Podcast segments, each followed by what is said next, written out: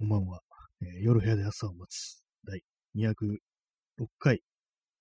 スタートです。えー206回やったかどうか自信がなくなってきたので、ちょっと確認します。えーあ206回ですね。合ってますね。急になんかこ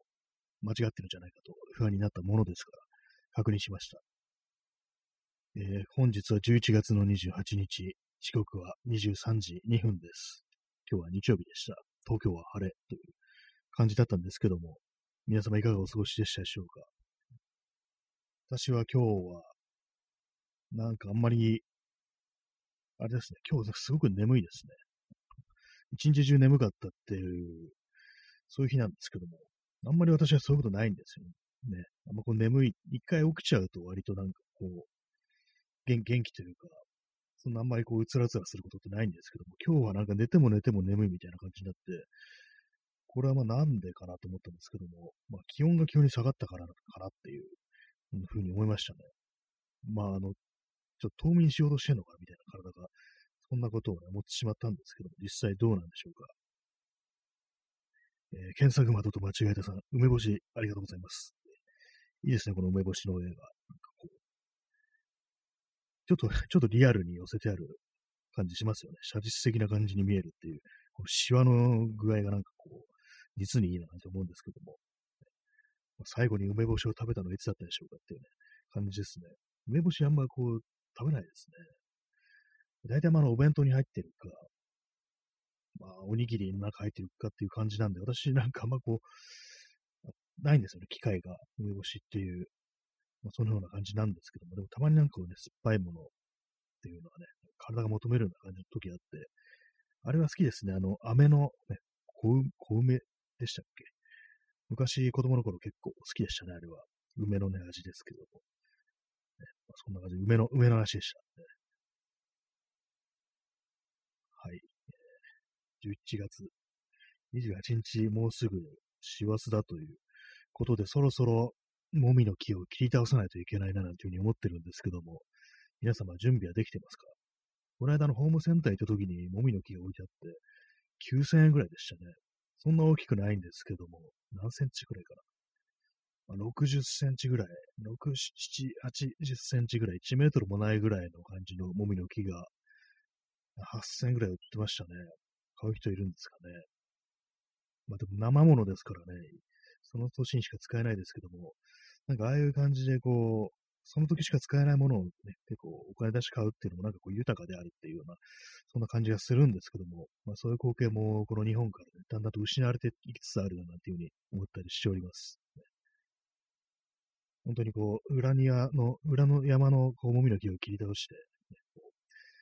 暖炉のね、脇に飾って、家族でクリスマスをお祝いした日々が懐かしいですね。ノブクリークからホッジゲンビルまでの道のりを、ね、愛犬のハッピーと歩いたことをよく思い出しますね。はい、今なんかこう、ね、精神がなんかこうハックされてましたけども、どっかのアメリカ人に。まあ、そんな感じで、まあ、本日はどんな一日だったかっていうと、まあ、眠かったという、そんな感じです。まあ、あまりにもね、こう、まあ、それのままなんかじっとしてるのもあれなんで、一応そう出ましたね。っていうのも、あの、あれですね、あの、100均に行ってなんか掃除用のブラシでも見てこようかなみたいなね、ことを思って、それに行っただけなんですけどもね。えー、クジアドリさん、年老いた犬、ハニーだ。あ、そうです、ハニーでしたね。あの、さっきハッピーって言いましたけども、ね、ハッピーっていうのは昔、小学校の頃の担任の先生が飼ってた犬がハッピーだったっていうね、なんかことを急に思い出して、それでハッピーにね、なんか上書きされてしまいましたけども、ね、愛犬の名前はハニーでしたね。年老いた犬ハニー。えー、P さん、大統領にハックされたんですか？大統そうですね、大統領にハックされましたね。大統領もね、大統領でね、別に人間ではないというね、なんかそんな感じなんですけどもね、架空の記憶であるっていうね、過去のね、アメリカ大統領、すべてのアメリカ大統領ののデータとかをすべてこう、つなぎ合わせたっていうね、そういう存在の大統領になってましたね。まあ、よくわかんないこと言ってますけども、まあ、これもね、あの、この放送ではね、たびたびよく出てきますけども、あの、フォールワードというね、あの、核戦争後のアメリカを舞台にした RPG のネタなんですけども、ちょっと知らない方すみませんという感じですね。完全にこう、知ってる者同士のね、オタクの会話になってしまいましたけども、たびたびこの放送ではね、こう、そういうことがありますね。完全にこのフォールアウトが、初等教育受けたでしょみたいな感じで出てくるのが恐ろしいですね、この放送は。はい。ねまあ、そんな感じなんですけども、まあ、100均にね、100均、100均のはしごをしました、今日は。しかも、あの、ちょっとね、普段行かないようなところの新大久保まで行ってきて、なぜか。そこ、あの辺をちょっとふらーっとしてきましたね。そこだけなんですけども。珍しく、私にして珍しく新宿まで行かなかったっていう感じなんですけども。まあ、結局何も買わなかったんですけどもね。まあ、ちょっとね、長い、長いね、ブラシみたいなのが欲しくって、隙間にこう、ね、突っ込んでいけるような感じのが欲しかったんですけども、どうもいい感じのがなかったんで結局買いませんでした。で、まあ、それであの、中、新宿の、新宿じゃないや、新大久保近辺をなんか裏あった歩いて帰ってきたって感じなんですけども、まあ、あの、中古楽器屋だとか、行ったりしたんですけども、そういえばあの、新大久保に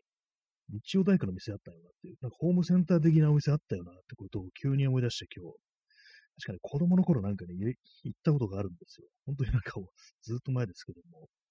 なんかあったよなと思って、で、今日行ってきたんですね。たら、あの、もう閉まってましたね。普通にあの、6時でね、6時で終わってました。18時で、なんだと思って感じですけども、土日はなんか終わんの早いみたいで、ただお店自体はまだあったんだっていうね、ことで、こう、あれですよね。よかったなと思ったんですけども、まあ、なんていうお店かっていうと、新宿日曜大工センターっていう名前で、なんか DIY 時代っていうね、どっちがお店の名前なんだかよくわかんないんですけども、新宿日曜大工センター DIY 時代っていうね、なんかすごいでっかい名前がついてますけどもね、そういうのあるんですよ。子供の頃ね、行ったんでね、あんまこう、記憶が定かじゃないんですけど、結構ね、いろんなものが店内あったような記憶があって、割になんかそういえばここ使ってないよなと思って、行ってないよなと思って、なんか今後なんかこの、ね、ホーム、ホームセンター巡りの時にこう候補に入れておこうなんていうふうに思ったんですけどもね、大体いつもなんか2点ぐらいしかね、こう、行かないんですけど、ホームセンター的なところには、まあ、ここもちょっとね、候補に入れておこうなんていうふうに思っておりますよね。話でございました。えー、クジャドリさん、ジャストコーズ3というゲームでも、倒すべき独裁者の声が秋元洋介で、キャピタルウエストランドでの記憶が呼び起こされました。ああ、秋元洋介という人が、こう、フォールアウト3の大統領ですね、エデン大統領というね、まあ、出てくるんですけども、声が同じだったんですね。その私はそのジャストコーズ3というね、のはプレイしたことないんですけども、同じだったんですね。なんかこう、偉そうな、こう、熟年男性の声っていうね、そういうところでなんかこう共通するものがあるんですかね。割になんかでもよく聞きますよね、あの人の声は。他でもなんかいろいろあったような気がします。確かそのフォールアウト3というと、主人公のね、お父さんの声が、金八先生に出てくる数学の先生だっていうね、なんかそういうことを後から知ったんですけども、あの人、声優とかもやってたんだみたいなことをね、思いましたね。金八先生に出てくる数学の先生が、ね、こう主人公の父親だっていうね、面白いですけどもね。はい。えー、新大久保の様子なんですけども、やっぱりあの、大久保通りっていうのがあるんですけども、一番なんかこう、ね、メインの通りというか、駅前の通りですね、そういうとこあるんですけども、そのさっき言った DIY 時代とお店もその通り通りに合うんですけども、やっぱりなんだかんだ言って、こう、まだね、新大久保、なんか最近はあの、新久保っていうふうに言うらしいですけども、あの、ローマ字で書いたときに、新大久保じゃなくて、新久保って読めるっていうね、まあ、そういうところがなんか新久保ってなんか、こう、若い人の間でやられてるみたいなことを聞くんですけども、まあ、そこ、やっぱり人多かったです。歩道がね、もともとすごい狭いんですけども、新大久保っていうのは、本当に。まあ、それも相まってね、なんか非常にこうたくさん人がいるっていう、そういうイメージあるんですけども、さすがに一段落したんじゃないかなみたいなこと思ったんですけども、まあ、一時に比べたらやっぱりそのコロナっていうのもあって、多少は人減ってるんですけども、やっぱりまあすごいたくさん人がいますね。すごいっていうかね、こう、普通になんかこう、ね、スッスって歩けない感じぐらいの、にはなってますね。割となんかこう、信号待ちの人とかがいるとちょっとね、混み合ってるみたいな感じになるっていうね、そのぐらいの人数がいたんで、なんか本当にこう、他の、東京とかの他の街でも、どんどん人ってのは減ってるわけで、往年のね、昔のし、ね、東京の風景というものから比べると全然人が減ってるっていうのがあるんですけども、新大久保に限っては、なんか未だにこう昔のこう東京の姿みたいなものがまだ残ってるんじゃないかなというふうに思ったりしますね、ああいうところでは。まあ、こういう終わりゆく世界で、ね、最後に残されたサンクチュアリ的なところが新大久保なのかななんていうことをね、思ってしまいましたけどもね。完全になんかもう世界が終わるみたいなこと言ってますけどもね。この放送でも完全にこう文明が崩壊しているというような体でこう喋ってるというね、感じなんですけども、まあ、新大久保はたくさん人がいたというね、そんな感じでございました。ただ、さっきの新宿日曜体育センター DIY 時代にはね、は、もう、休、今日は、閉店してたっていうね、感じでしたね。DIY 時代っていうのもなかなか面白い名前ですよね。どうしてそんな名前つけたんだろうっていう。なんか昔ついてなかったような気がするんですよね。昔は普通に新宿日曜大学センターっていう名前だけだったような気がするんですけどもね。今そのウェブサイト開いてるんですけども、完全にあの、ね、最近の感じじゃなくて、ね、無料、無料のサービスでね、このウェブサイト作ってるんですよね、この新宿日曜体育センターは。なかなかね、そこは逆になんか好感度、ね、好感持てるなって感じなんですけども、キャッチコピー的なのが、お店の宣伝文句として、あの、新宿大久保周辺村に、周辺にありそうでなかった DIY 専門店。当店は昭和21年の創業から地元地域の店舗や住まいを中心に新宿大久保とともに歩んできましたっていう。昭和21年からやってるんですね。そんな昔からやってるんだって感じですけども。確かにね、まあ私が子供の頃言ったことを覚えあるなんていう感じですから、ね、まあずっとやってんだろうなっていうね、ありますけどもね。昭和21年ですかね。なかなかのもんあれですよね。どうなんですかね。あの、買いに来るお店のね、感じとかどんなだったかちょっと覚えてないんですけども、やっぱお客さん結構いるのかもしれないですね、こういうところ。結構穴みたいな感じですからね。あんまこう、近場で、ね、なんかね、こう手に入れたいってものがあると、ここに来るんだっていうのは、新宿まで行くのめんどくさいし、みたいな感じは、ね、結構ありそうですからね。えー、くじあどりさん。私もバンカーの中から電波をキャッチして、この放送を聞いています。あ、いいですね。それ、夢ありますよね。なんかロマンがありますね。こう、バンカーっていうね。こんな要塞みたいな感じのね、地下、地下的なところになんかこもりながら、なんかこう、電波をキャッチしてるというね。もうすでにまあこの世はね、こう外の、ね、世界も崩壊してるということでね、この放送も誰か他に生き残りはいないかっていう感じで、こう、ひたすら電波を発信してるというね、そんな感じのね、放送なんですけども、少し前に読んだあの SF 小説の世界の終わりの天文台っていうね、あれはなんか完全もう文明が終わって人類がもう滅亡っていうね、感じになってるところで、主人公のね、天文学者がこう、北極にある天文台からこう、ひたすら無線でね、こう、他の、ね、生き残った人間がいないかこう、発信し続けるっていうね、そういう内容だったんですけども、それとに似たような感じですね。このコロナ禍において他に生き残ってる人間がいるのかという感じで、まあ、こう、生き残りを探すために始めた放送であるんで、ね、こういう感じで、あの、他にまだ人間が生きていたのかってことがね、わかると非常に嬉しいななんていうふうに思ったりしますね。バンカーっていうね。なんかこういうそその手の感じってすごく盛り上がりますよね。あのさっきあの YouTube で、YouTube で最近よく見るんですけども、あのバグアウト、バグアウトっていうね、言葉があるんですけども、バグアバグアウトバッグとかね、なんかそういう言葉があって、どういう意味かっていうと、あの、非常用持ち出し袋っていうことなんですけども、まあ、それ言うとなんか普通の防災かなと思うんですけども、結構そのニュアンス的に、あの、文明崩壊に備えてるとかね、なんかそういう感じなんですよね。ちょっとアポカリプスに備えて、こう、なんか準備するみたいなね。まあ、アメリカよくいますよね。あのプレッパーっていう人たち、あのいろんな物資を備蓄してね、こう、文明が崩壊した時に備えてるとかね。中にはちょっとあの武装とかね、すごいして、なんか、ひょっとしたらなんかちょっと右翼的な思想とかね、なんかその辺の感じを持ってたりするのかみたいな、ちょっと物騒なね、ちょっときな臭い感じもあったりするんですけども、そのね、関連でこう、そのバグアウトバッグだとかね、バグアウトビークルとか、そんな感じでこう、いろいろ備えのためのこう、装備みたいなね、そういうのを紹介してるチャンネルとか結構あるんですけども、割にやっぱ盛り上がっちゃいますね。ちょっとなんか、そのやってるのが大体白人男性とかだったりして、で、なんか結構ね、武器を持ってる人が多いんですよ。なんか本当に、あれなんですよね。この間見た動画だと、ミニマリストのための、ね、バグアウトバッグとか言ってね、ミニマリストならあんまこうね、こう物がなくてもいいいっていうか、結構シンプルな装備なのかなと思ったらいきなり最初にあの、アサルトライフルが出てくるっていうね、いや、無理でしょっていう感じでしたね。まあ、この他のね、国というかね、まあ、州によってはこう全然真似できないっていう感じだったんですけども、いきなりこう、車の助手席にライフルが置いてあるっていう感じでね、なるほどね、みたいな感じでしたね。日本、日本に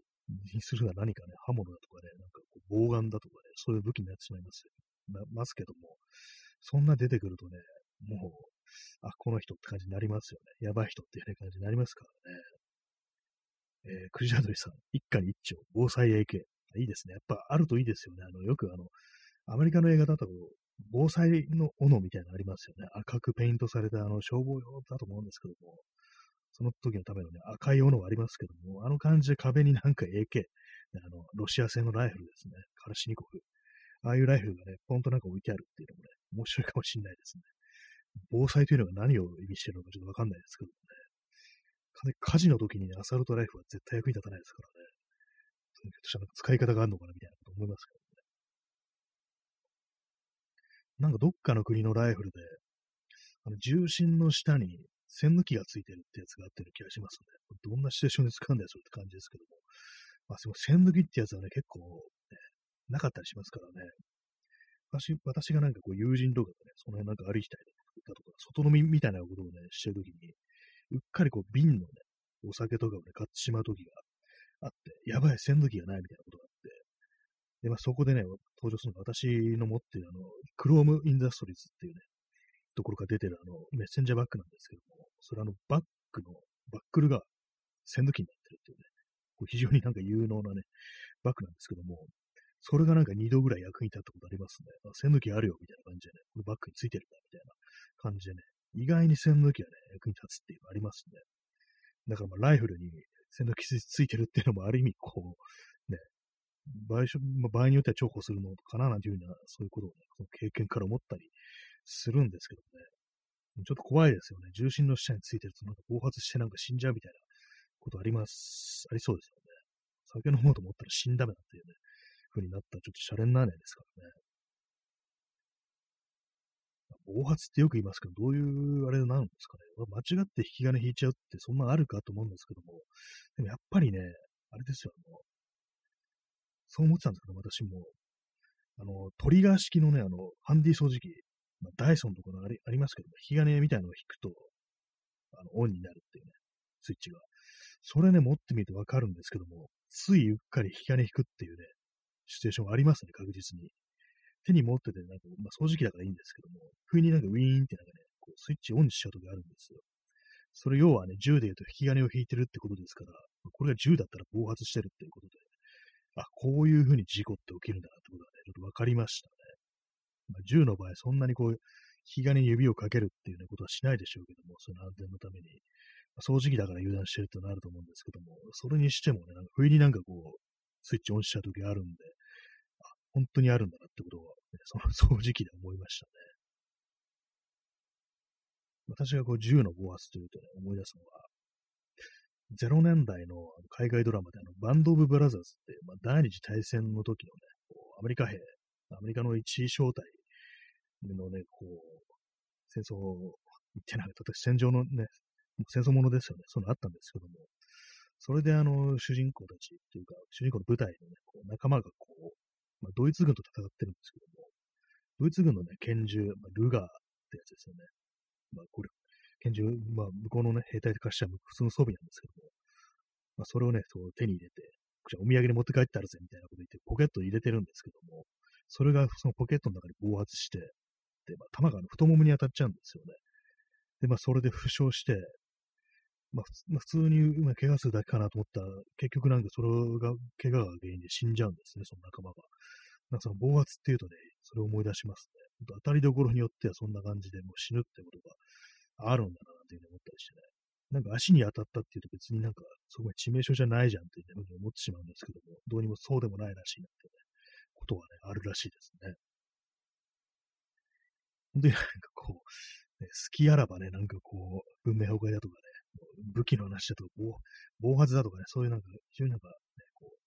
人が死ぬ話がちょっと多いですね。人肉食だとか。一体どうなってるんだって感じですけどもね。まあ、今のところこうバーンされずに、この放送生き残ってるという感じなんですけども、まあ、そんな感じでね、やっぱり一家に一丁、防災影響ってものはね、やっぱり必要だな、なんていうふうに思いますね。えー、P さん、大腿部には太い血管が通っていますからね。あそうですね、確かにあの、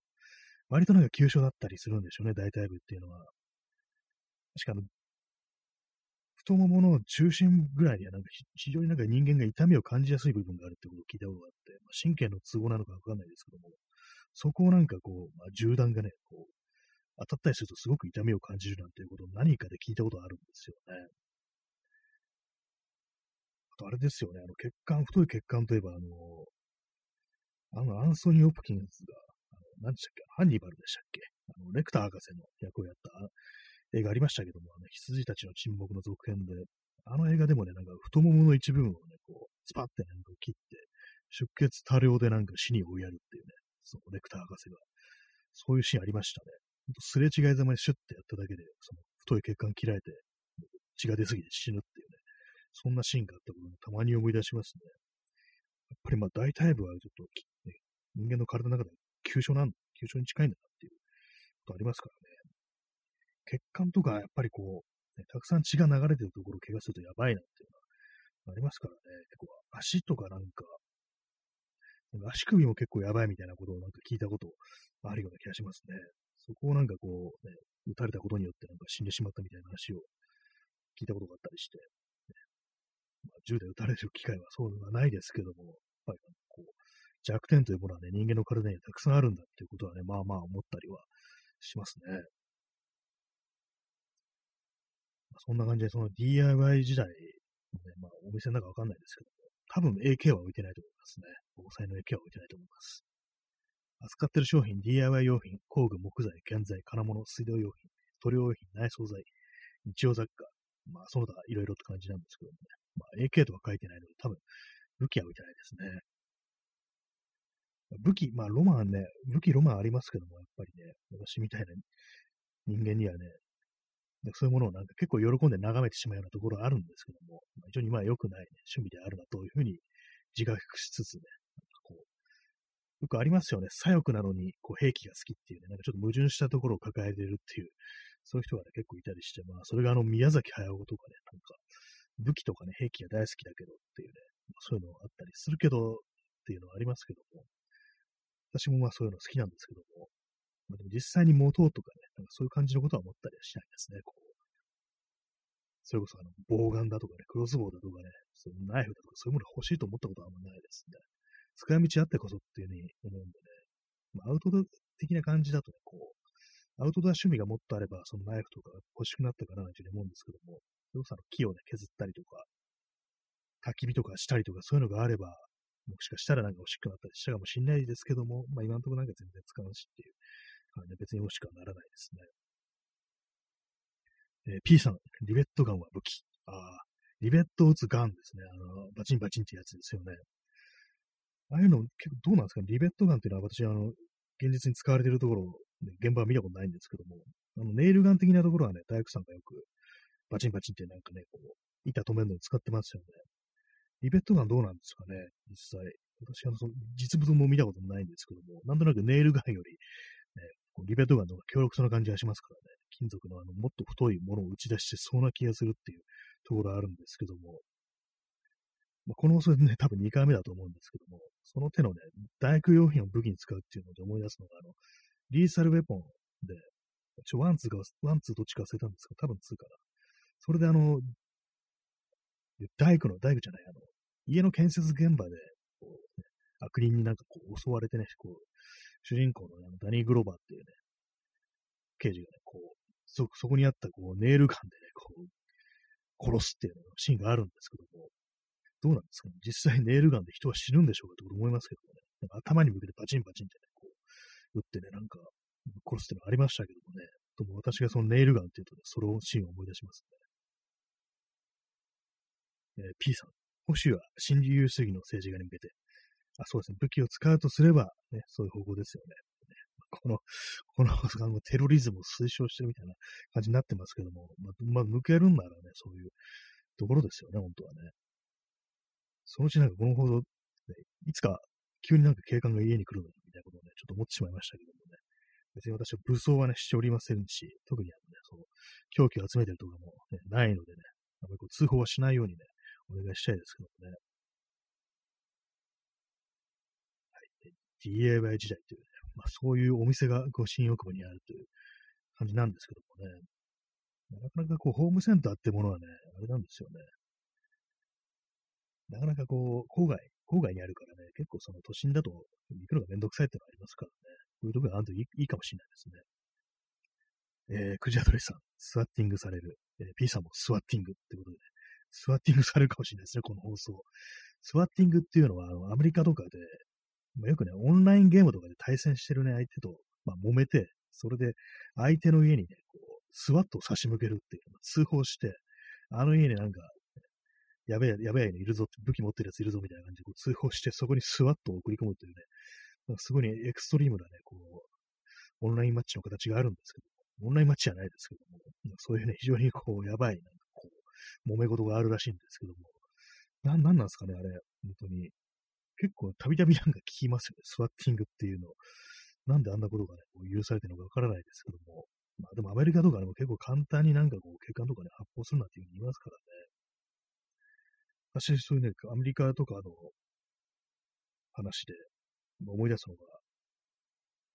まあ、あの、藤原信也っていうね、写真家が昔、80年代とかに出した本で、アメリカ日記っていうのがあるんですけども、そこで、ちょどこの町だったか、地域だったか忘れたんですけども、やっぱこう、様子のおかしい人がなんかこ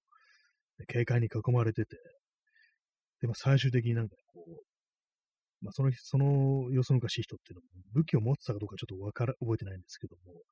まあ、普通になんか警官が、ね、その人に向かって発砲して、確かね、なんかあのー、普通に頭とか、ね、そういうのを狙ってなくて、足とかを狙ってたっぽいんですけども、なんか死んだっぽいとか、なんかそんなこと書いてありましたね。ちょっとショックを受けたみたいなね、そういう文章を読んだ覚えがあって、アメリカのポリってのは本当に打ち上がるんだみたいなことをね、ちょっと思いましたね。えー、P さん、SNS で俺たちの趣味を批判するフェミがいるぞ。そこからスワッティング。あ、あり、そういう、それやりかねない感じしますよね。なんかあの手の感じっていうのは。なんかツイッターとかね、見てて思いますけども、結構そういう感じで、なんか軽く一線超えてくるようなね、出会いの人間ってのが、このあの会話にはね、ちょ結構ね、なんかいそうな気がします。そのうちもし日本がね、アメリカだったら、日本がアメリカだったらとおかしいですけども、